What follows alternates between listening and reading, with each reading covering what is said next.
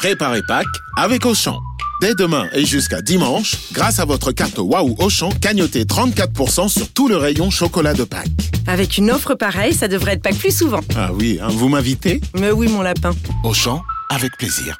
34% cagnoté sur votre compte Waouh Auchan sur tout le rayon chocolat de Pâques. Hors promo en cours, self discount et atelier pâtisserie. Valable dans vos magasins et drive Auchan participants et en livraison à domicile. Pour votre santé, limitez les aliments gras, salés et sucrés. Vous écoutez RMC.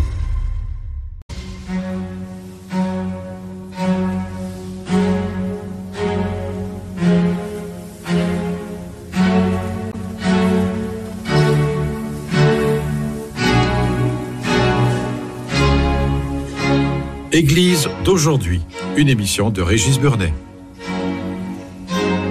Bonsoir et merci de nous retrouver pour Église d'aujourd'hui, votre moment de réflexion du dimanche. Voici la troisième émission de notre série sur les évêques français qui nous permet de découvrir la surprenante diversité du catholicisme de la France du 19e siècle. Après les convulsions du milieu du siècle, les révolutions et les contre-révolutions, voici que la République s'installe. Alors, comment vont réagir les évêques? C'est la question que je vais poser à Jacques-Olivier Boudon. Bonsoir. Bonsoir. Vous êtes historien, vous êtes professeur d'histoire contemporaine à la Sorbonne et vous venez de faire paraître un dictionnaire des évêques français du 19e siècle aux éditions du CERF. Alors je l'ai dit, euh, la République s'installe et la République c'est la gueuse. C'est euh, c'est pas c'est pas la, le régime que que les que les évêques et d'ailleurs la majorité des catholiques souhaitaient.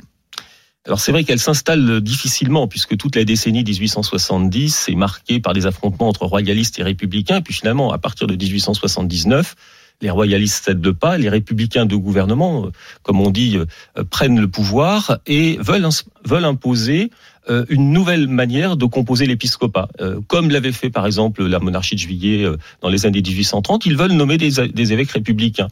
mais finalement, ils vont se heurter à une difficulté, c'est que la plupart des prêtres sont, sont royalistes, sont même parfois légitimistes, et donc ils vont en arriver à une sorte de compromis. on va nommer des évêques conciliants, Mhm. Ce que l'on cherche, c'est surtout à éviter euh, des, des, des, fortes têtes, des évêques qui, qui prendraient la, la tête d'une croisade contre la République. Il y en a déjà au sein de l'épiscopat. Je pense à monseigneur Frepel, qui se fait élire évêque, euh, euh, qui se fait élire député de, de Brest en, en, 1880 et qui va batailler pendant les années 80 contre la législation laïque, anticléricale.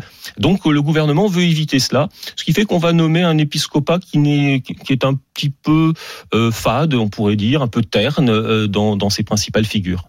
C'est intéressant, revenons sur cette figure de Monsieur Freppel, qui est une figure tout à fait intéressante. Hein. Euh, euh, la République est bonne fille, puisqu'elle permet que, ce qui ne serait pas possible à l'heure actuelle, qu'un un évêque soit élu, euh, et, et que en plus, il tape sur la République d'une certaine façon. Oui, il est tout à fait possible d'être élu. Il y a eu quelques exemples. On a évoqué la semaine dernière du Panlou. Euh, là, c'est Frepel. Euh, la Vigerie a aussi cherché à se faire élire. Et euh, à partir du moment où ils sont élus, il se fait élire sur un programme royaliste. Hein. Il n'y a pas de, il n'y a pas d'ambiguïté euh, là-dessus. Peut naturellement euh, s'exprimer. C'est ce qu'il fait. Alors, lorsqu'il s'exprime comme député, il ne peut pas être sanctionné. En revanche, quand il s'exprime comme évêque, il est tenu à une certaine il doit prendre des précautions parce qu'il peut être condamné puisqu'il y a un, système qui permet de condamner les évêques s'ils sortent de leur rôle. On est toujours sur le système du concordat le Concordat a été maintenu euh, depuis euh, depuis l'origine. Les Républicains avaient mis dans leur programme, on, songe au programme de Belleville de Gambetta en 1869, euh, la séparation des Églises et de l'État. Mais finalement, arrivés au pouvoir, les Républicains opportunistes se rendent compte que le Concordat leur permet de surveiller l'Église, d'avoir une influence sur les nominations à la fois d'évêques, mais aussi des principales charges au sein du clergé. Et donc, ils vont le conserver jusqu'en 1905, moment où la, la loi de séparation est adoptée, mais pendant euh, à peu près 35 ans, 25 euh, euh, ans, pardon, on, on fonctionne avec le Concordat. Alors, la vigerie. Vous avez déjà cité ce, nom. Euh, la vigerie est intéressant pour euh, euh, beaucoup de beaucoup de points de sa de sa longue carrière. Le, premier, c'est parce qu'il est il est évêque d'Alger. Il va fonder même une congrégation une congrégation missionnaire. On a un peu là dans ce 21e siècle oublié que l'Algérie c'est la France et que monseigneur la vigerie est totalement intégré dans l'épiscopat français. Oui, il a d'abord, il a commencé sa carrière comme évêque de Nancy, puis il a été nommé archevêque d'Alger en 1867 et il va s'imposer véritablement comme celui qui reconstruit euh, l'Église catholique euh, en Algérie. Euh, on lui a beaucoup reproché aussi d'avoir eu des, des velléités de prosélytisme, puisque l'Église avait été installée en Algérie pour, pour prendre en charge les colons les, d'origine catholique, et il n'était pas question de, d'aller en direction des, des, musulmans, mais lui va chercher à le faire à, travers la, la congrégation qu'il qu'il crée, et aussi en ayant un projet politique qui à l'origine est celui d'une restauration de la monarchie en France. Il va jouer un rôle important euh, dans ce cadre et puis il va symboliser surtout euh, à la fin de la période euh, le ralliement de l'Église à la République puisqu'il accepte la proposition de Léon XIII de d'appeler les catholiques à accepter les institutions que la France s'est données. Il ne prononce pas le nom de République lors de ce fameux toast qu'il prononce à Alger en toast d'Alger. toast d'Alger en novembre 1890. Euh, Mais le message est clair euh, les catholiques sont invités à accepter les institutions républicaines pour mieux combattre la politique anticléricale. Alors, euh, qu'est-ce qui s'est passé justement? C'est en fait le pape qui euh, on parlait de ces de ces divergences entre euh, gallicans ultramontains euh, est-ce que est-ce que justement elles, ont cessé et finalement lorsque le pape se rallie à la République si on peut dire enfin c'est peut-être un peu rapide en parlant de Léon XIII mais c'est un peu cette idée là tout l'épiscopat comme un seul homme se rallie aussi à la, la République ou c'est plus compliqué?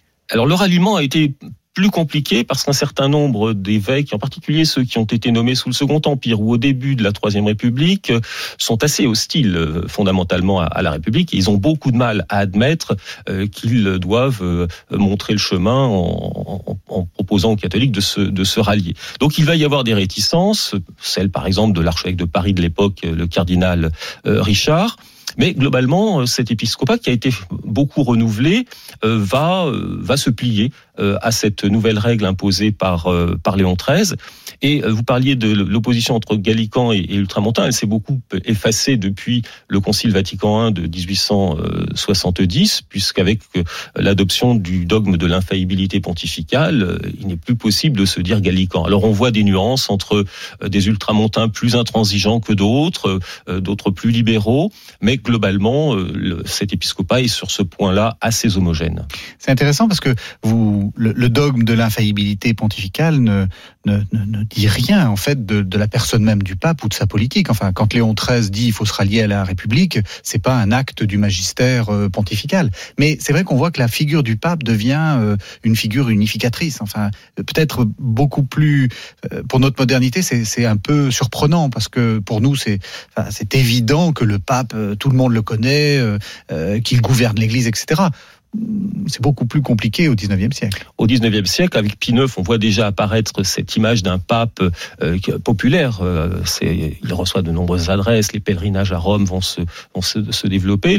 Léon XIII est peut-être un peu plus retenu dans cette démonstration, euh, mais il est une figure euh, écoutée euh, incontestablement lorsqu'il publie des encycliques, par exemple l'encyclique Rerum Novarum sur la question sociale ou l'encyclique sur le ralliement, il est, il est suivi. L'encyclique sur le ralliement, elle est précédée d'une interview dans le plus grand journal français de l'époque, le Petit Journal, qui tira plus d'un million d'exemplaires. Donc il sait aussi pratiquer la communication et se faire entendre au-delà des fidèles de l'ensemble de la population. Alors j'aimerais qu'on parle d'un bah, justement avec avec monseigneur Lavigerie, avec euh, enfin les, les, les évêques qui vont se multiplier euh, euh, aussi dans les colonies. Euh, c'est pas sous l'impulsion de Monseigneur Lavigerie, c'est de manière générale. Euh, et donc, vous faites aussi dans votre dictionnaire une, une partie avec beaucoup de beaucoup de, de, de biographies plus courtes d'évêques qui ont été des évêques missionnaires, en fait. Alors j'ai voulu euh, faire une place à ces évêques missionnaires ou évêques français qui ont euh, euh, qui ont servi dans d'autres pays. Je pense aux États-Unis par exemple. alors c'est une courte place parce qu'on peut pas être spécialiste de tout et je suis pas spécialiste des des terres missionnaires, mais j'ai voulu montrer d'abord qu'il y avait eu un très grand développement de notamment dans la, le dernier tiers du 19e siècle qui correspond à la politique de colonisation de la Troisième République et qui s'appuie incontestablement sur sur l'Église catholique. L'anticléricalisme, disait Gambetta, n'est pas un produit d'exportation et, et, la République, même celle des républicains de, de gouvernement, va s'appuyer sur ces congrégations religieuses qui connaissent un très grand développement, qui vont aussi pouvoir bénéficier pour certaines des lois anticongréganistes. C'est un paradoxe puisqu'un certain nombre de des membres de ces congrégations vont partir à l'étranger, euh, s'employer d'ailleurs dans des missions qui ne sont pas toujours des colonies françaises, puisqu'on va, on va en retrouver en Chine, on va en retrouver euh, un peu partout euh, en Asie, à travers le monde. Euh, donc c'est un phénomène tout à fait important. Et ce qui est caractéristique, ce qui m'a frappé, c'est que finalement ces évêques missionnaires, ils, ils ont une origine qui est plus humble que celle des évêques concordataires. C'est-à-dire qu'ils sont de milieux encore plus modestes, mmh. beaucoup de paysans, de fils de paysans, euh, parmi, euh, par, parmi ces hommes. Et ils suivent un cursus qui est, à peu près le même jusqu'au séminaire et ensuite ils intègrent une congrégation religieuse pour partir. Il y a aussi un goût de l'aventure incontestablement euh, qui, les pousse à cela. On arrive à la fin de cette émission et aussi qui est la fin de, la série euh, sur votre dictionnaire des évêques français du 19e siècle, Jacques-Olivier Boudon. J'ai envie de vous poser une question un, peu personnelle. Finalement, en rédigeant toutes ces notices, laquelle est celle qui vous a le plus intéressé ou, qui, ou, la figure qui vous, qui vous voilà, qui, qui, vous que, euh, qui vous semble la plus la plus la plus touchante ou la plus alors ça c'est une c'est une bonne question. Une colle. Il y a, voilà, il y a beaucoup de, de, de notices. Bon, j'ai un petit faible parce que j'ai aussi écrit une biographie sur lui pour monseigneur Darbois euh, parce que je trouve qu'il est très représentatif, euh, comme je le disais, de cette euh, de ces trajectoires de, de, de jeunes gens sortis du peuple et qui vont accéder finalement aux plus hautes fonctions aussi bien dans l'Église que dans l'État. Et il y a finalement pas c'est peu de catégories sociales où c'est possible au 19e siècle. Eh bien donc, euh, hommage à, Georges Darbois, qui est, en plus, on est en plein, en pleine époque de commémoration de la commune. C'est l'occasion de, de, penser à Monseigneur Darbois. Merci beaucoup, Jacques-Olivier Boudon. Merci beaucoup. Je rappelle le titre de votre livre, Dictionnaire des évêques français du 19e siècle. C'est aux éditions du CERF. Merci à tous et bonne soirée. C'était Église d'aujourd'hui, une émission de Régis Burnet que vous pouvez retrouver en podcast sur le site internet rmc.fr.